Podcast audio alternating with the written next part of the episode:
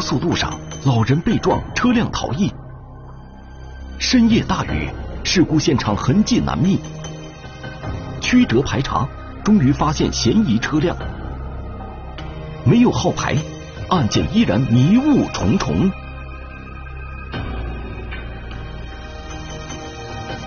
案发高速公路，天网栏目即将播出。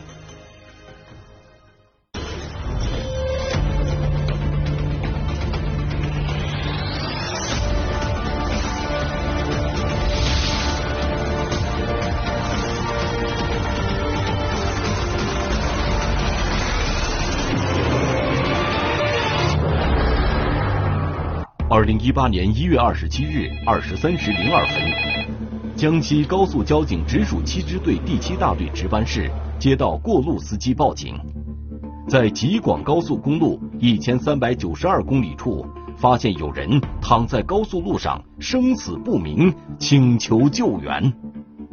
我问他是否看到了事故发生的经过，他说没有。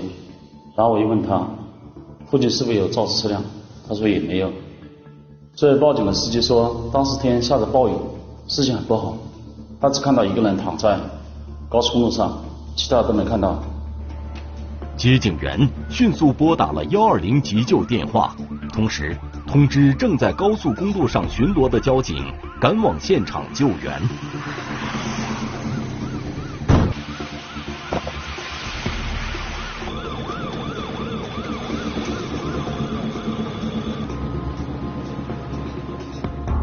来我就问巡逻民警，我说现场是一个什么情况？现在民警说是一个行人躺在路上的，肇事车辆没有，现场暂时没发现任何那个痕迹物证。当晚，科卫也带领一组民警赶到了事故现场。躺在高速公路上的是一名老人，民警在他身上没有找到可以证明其身份的证件。经医护人员查验，老人已经没有了生命迹象。因为当时没有找到任何现场，没有找到任何的肇事车辆停于现场。初步，我们初步判定就是肇事肇事逃逸，撞行人肇事逃逸。当时天上下着大雨，室外温度已接近冰点，事故现场。早已被过往的车辆和雨水破坏，几乎没有留下任何有价值的线索。因为当时天气比较暗，我们拿着手电筒，在方在行人方前后方圆一百米的位置进行了地毯式的勘察，一寸一寸的找，一米一米的找。这个是不是这个？咱话筒要记住在哪个地点啊？经过一个小时的耐心寻找，民警终于在尸体去车方向五十米外的慢车道内，发现了一块塑料壳碎片。然后我继续把这个现场继续扩大那个搜索，呃，可能离这个尸体稍微远的地方哈，就找到了呃零零碎碎的有三个碎片，三个碎片我心里当时有一点惊喜，哎，我说还是还有一点痕迹哈。经过对碎片进行拼接，民警发现这几块碎片不但颜色一致，而且可以完整的拼接起来，凑成车辆后视镜的一部分。但是我们不能断定这个后这这三块碎片到底是大货车还是小轿车的留下来的，也不能确定这个是不是肇事车辆当时撞击所留下来的。我就想想。这个这个路段前几前两天或者这这几天有没有在这个路段发生其他的交通事故或者遗留下的这个碎片？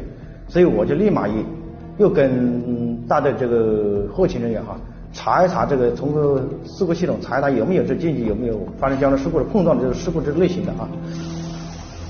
信息反馈这一路段近期没发生过交通事故，但这也无法断定这些后视镜碎片就是肇事车辆留下的。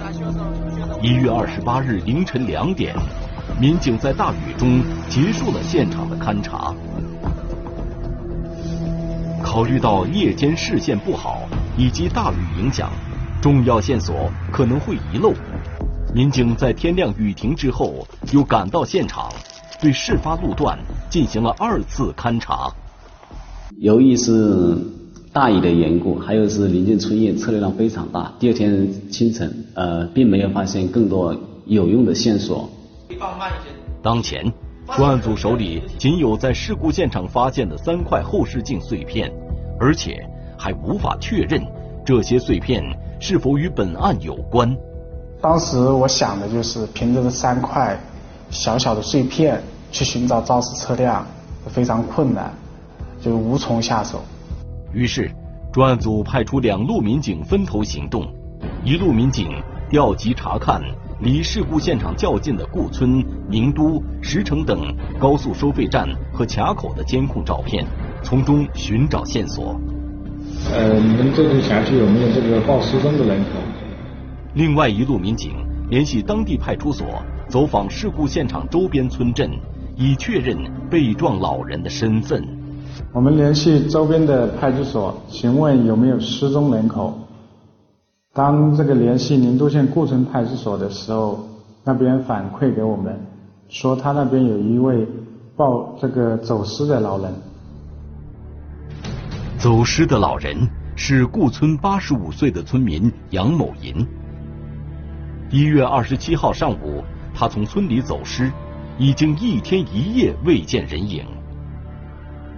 专案组民警马上与走失老人的女儿取得联系，告诉她在这个高速公路上，我们发生了一起这种撞行人的事故。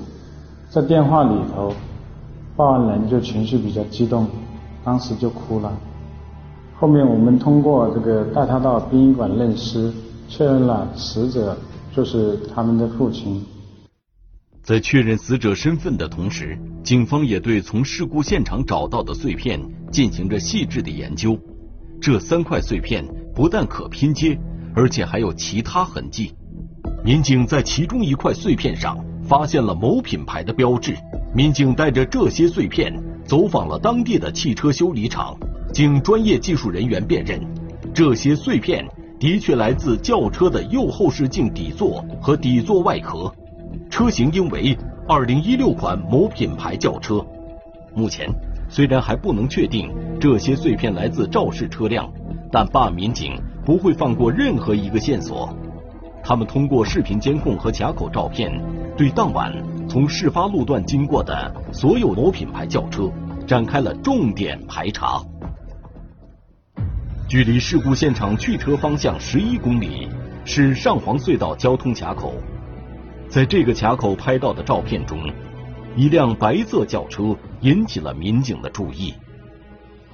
它的右右侧的后视镜是脱落的状态。当时我们就在想，肯定是在路上发生了什么事，才会脱落下来。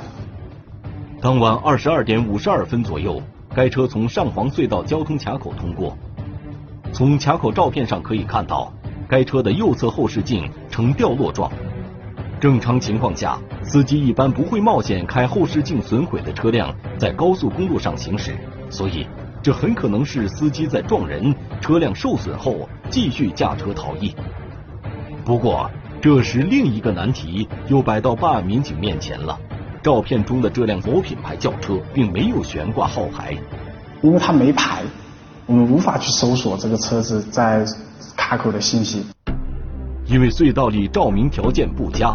加之嫌疑车辆的前挡风玻璃上还留有一团不明物体，遮住了驾驶员的脸，所以民警无法在照片中看清驾驶员的相貌。开始，专案组觉得挡风玻璃上的这团不明物体是在雨天情况下形成的水汽，但经过仔细辨认，大家认为那团不明物体应该是放下来的遮阳板。因为嫌疑人鼻梁以上的部位看不清。但是鼻梁以下的部位却能看得清。如果是水汽的形成，那整个面部就会比较模糊。加上嫌疑人的遮阳板是肉色的，和我们的皮肤颜色相近，只有把遮阳板打下来挡住面部的情况下，才会造成鼻梁以上看不清，鼻梁以下看得见。这一判断又加深了专案组对这辆无牌轿车的怀疑。因为在雨夜视线本身就不好的情况下，司机却要放下遮阳板驾驶，其目的无疑是为了遮挡自己的面部。这辆白色无牌轿车于一月二十七日晚二十二点五十二分左右从上黄隧道卡口自北向南经过。那么，这辆嫌疑车是从哪里上的高速，又是从哪里下的高速呢？这成为专案组下一步对收费站和交通卡口监控进行排查的工作重点。为了缩小排查范围，根据事故现场周边各高速收费站和交通卡口的监控。专案组调取了接到报警电话之前两个小时内所有可能通过事故现场的车辆信息，民警一一给这些车辆的司机打电话，询问其中是否有人目击了事故的发生。经过这个逐一的排查，有一个驾驶员看到一名类似于流浪汉的人在硬车道跟慢车道之间行走，另一名驾驶员反映。他当时看到一个类似于人一样的物体躺于硬车道和行车道之间，前方大约两百米处，一辆白色小轿车停硬车道，开着双闪。通过过路司机提供的信息，专案组将事故发生时间缩小到一月二十七日二十二时四十分到五十分之间。在确定了相对准确的案发时间后，民警从距离案发地点较近的高速出入口收费站。开始排查，因为这个嫌疑车辆没有悬挂号牌，我们想他应该不会那么大胆的去跑长途，加上嫌疑车辆这个对这个路况比较熟悉，所以我们我们猜测啊这个车子可能是从周围县城这个收费站上高速的。事故现场路段在赣州市宁都县境内。相邻的两个县市为石城县和瑞金市。民警首先排查了从石城县上高速的两个收费站的监控。我们这个通过排查，在这个我们石城南收费站前方五百米左右这个红绿灯路口，果然这个发现了这辆白色嫌疑车辆。监控照片显示，这辆白色无牌小轿车当天二十二时三十六分从石城南收费站上了高速。当时，该车的右后视镜完好无损。当晚二十二时五十二分左右，该车出现在上黄隧道，这时它的右侧后视镜已呈脱落状。由此，这辆车的嫌疑越来越大了。民警继续追踪该车的去向，当排查到距离案发现场约二十公里的瑞金北高速收费站的时候，嫌疑车辆。又出现在了高速出口的监控画面当中。看到没有？啊，那光镜是没有光镜看不到啊。没有，看不到。掉下，掉下，掉下。收费站监控显示，一月二十七号晚上二十三时十一分，嫌疑车辆通过收费站下了高速。因为他从那个瑞金北下了高速，随后我们呃沿线。调起了那个下高速之后的沿线卡口，其实它那个一些那个公安公安卡口的话，由于停电的原因，很多情况下是没调起到的。我我们也调起了那个一些民用的卡口，像加油站、超市，然后一路追踪了几个民用的卡口，因为路况比较复杂，后来就没有没有更进一步的发现这是他的气处。由于嫌疑车辆右侧后视镜在事故中受损。那么肇事司机有没有可能在瑞金市区对车辆受损的部位进行维修呢？嫌疑车辆在监控中最终消失的位置是七彩大道往东方向。于是，专案组民警对这周边的汽修厂进行了走访，寻找线索。你好，我们是那个江山公安厅的，向你了解了情况。那个这两天有没有那个一台那个白色的现代车到这里修车子？二十七号到现在有没有？二十七号到现在啊，主要是修后视镜吧？有没有？有吗？这个没有。没有啊。民警马不停蹄走访了数家修理厂，均未查到最近几天有白色某品牌轿车进行维修的记录。在走访修理厂未得到有效线索之后，当时我们又对附近的大街小巷。进行了仔细的摸排，大凡有白色的北京线的小车，我们进下去进行查看。呃，一个是查看那个后视镜是否有更换，呃，当时也是这样想的，呃，绝对不能让这个嫌疑车辆从自己眼皮底下溜走。为了尽快查找到嫌疑车辆的线索，专案组甚至采取了最为原始的方法，把警力分派到嫌疑车辆消失地点附近的大街小巷，肉眼搜索嫌疑车辆的踪迹。在大街小巷那个走呃排查的过程中，确实也发现有些那个。白色的北京现代小车，呃，其中有有一辆那个车型颜色一模一一模一样。当时一开始呃还挺高兴的，以为就是这辆嫌疑车。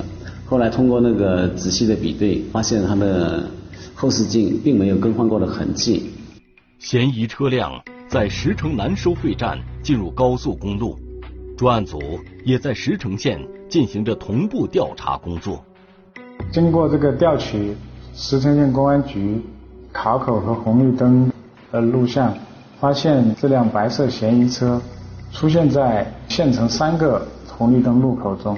我们再进一步去想了解这个白色车子的其他轨迹，发现就是附近县城附近的这个红绿灯路口都没都没有再发现这个嫌疑车辆的轨迹了。同在瑞金市的做法一样。在石城县城内，专案组以嫌疑车辆从监控中消失的地点清华大道石城县客运站为中心，向四周扩散进行细致的排查。我们就猜测，这辆白色嫌疑车可能停在附近，或者就是附近的居民。我们以它出现在最后一个画面当中的卡口为起点。走访相关的沿街的商铺，民警带着嫌疑车辆的照片询问沿街商户及附近小区的居民，他们都称没有见过这台白色无牌轿车。但是在一家酒庄大门内的监控中，一名男子引起了民警的注意。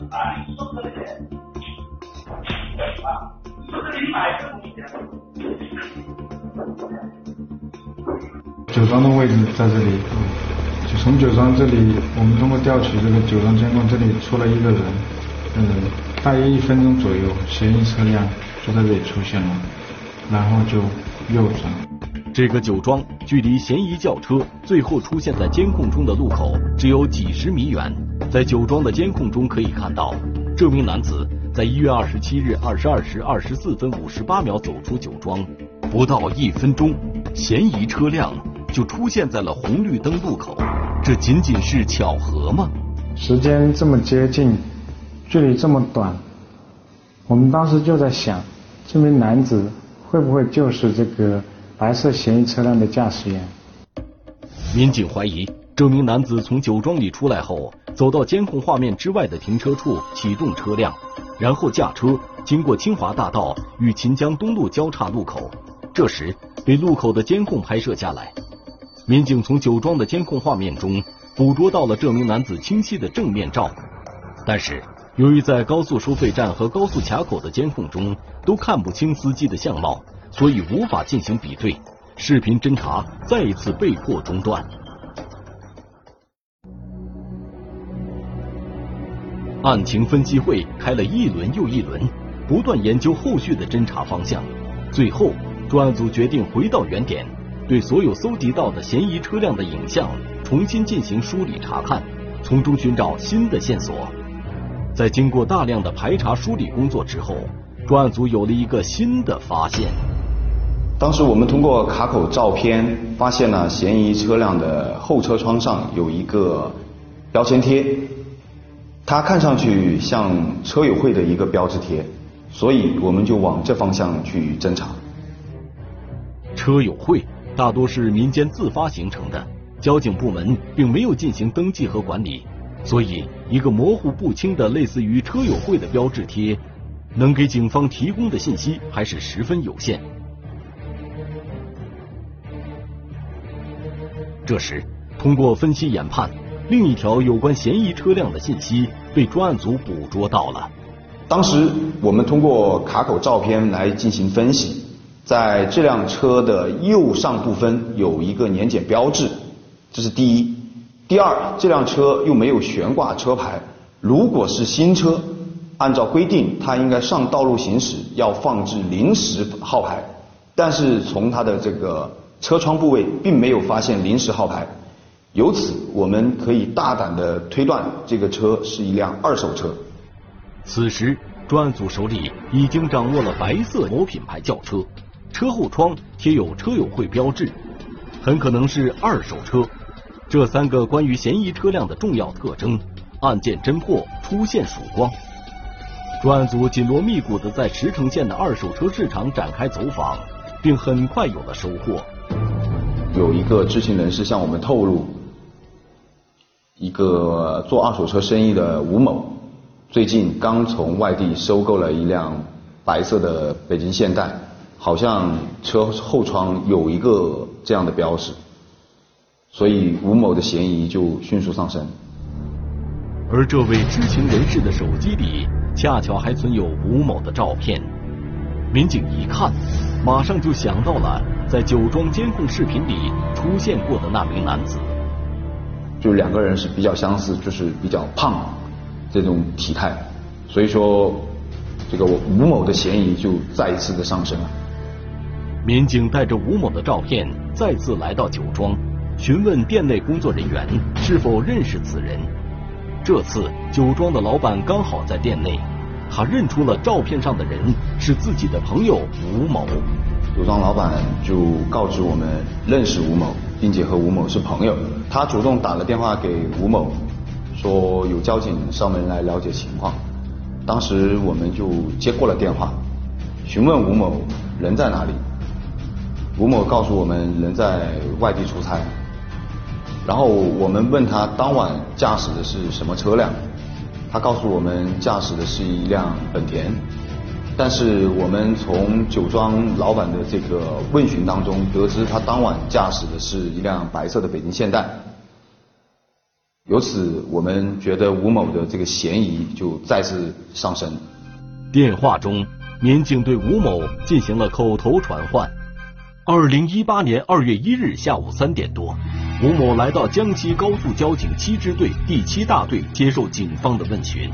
吴某承认，一月二十七日晚上，自己在高速上驾驶了一辆白色某品牌轿车。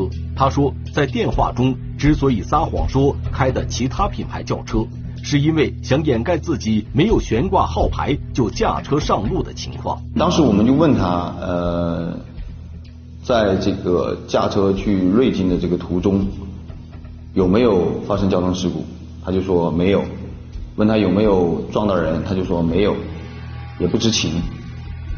虽然吴某拒不承认自己在高速公路上撞了人，但进行问询的民警已经成竹在胸，一个问题出来便直指吴某的要害。当我们问到他能见度。有多少的时候，嫌疑人告诉我们能见度当时不足一百米。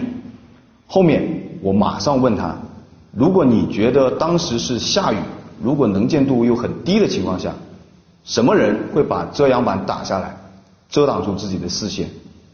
然后嫌疑人说，如果是这么恶劣的天气情况下，正常人不会把遮阳板打下来。然后我就接着问他，为什么在视线这么不好的情况下？你还要把遮阳板拉下来遮住自己的视线，他听我这么一问，立刻就懵了。吴某难以自圆其说，在沉默良久之后，他终于承认了一月二十七日夜间自己在高速公路上肇事逃逸的事实。至此，幺二七致人死亡交通肇事逃逸案成功告破。获知这个消息，老人的家属百感交集。当事人家属就是当时是觉得这个案子可能是破不了，所以当时这个我们查找到这个肇事车辆，查找到当事人了以后，当事人家属家属就很激动，所以他们这种这种心理的落差、心理的感动，在那个时间段就可能爆发出来。所以一见到我的时候，一见到我们民警的时候，就热泪盈眶。二零一八年五月二十四日，石城县人民法院依法作出判决，被告人吴某犯交通肇事罪。判处有期徒刑三年，缓期三年执行，附带民事赔偿十万元。而村民杨某银在高速公路上行走也负有部分责任。这个事故发生以后啊，我们把血淋淋的教训跟这个事故的典型的案例呃情况跟村委会，包括带村民发放一些相关宣传品，后面死者家属啊也积极的配合我们，跟村里的村民一起宣传这个行人上高速的危险性。自此以后啊，这个村庄这附近行人上高速的情况大大的减少，呃基本上已经杜绝了这个行人上高速的情况。而针对无牌车上高速行驶的情况，江西省高速公路管理部门也进一步加大管理力度，科技投入逐渐增多，升级了系统设备。现在，没有悬挂号牌的车辆在进入高速时，系统会进行预警，车辆无法进入高速；悬挂临时号牌的车辆，需要收费站工作人员登记了临时号牌之后，方可进入高速公路。